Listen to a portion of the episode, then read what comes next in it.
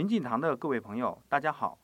我最近在接触王凤仪的性命哲学，与大家分享一下。王善人讲：“我看世人太招笑，不是管妻子，就是管儿女，甚至兄弟姐妹，只要沾点边儿就想管，可就是不知道管自己。脾气一动就生火，私心一动就生气，气火是两个无常鬼，能把他们降服住，就是降龙伏虎。因真而生气，因贪而上火，气火攻心。”整天烦恼，就是富贵也无乐趣。所以古人讲治心，如同治病。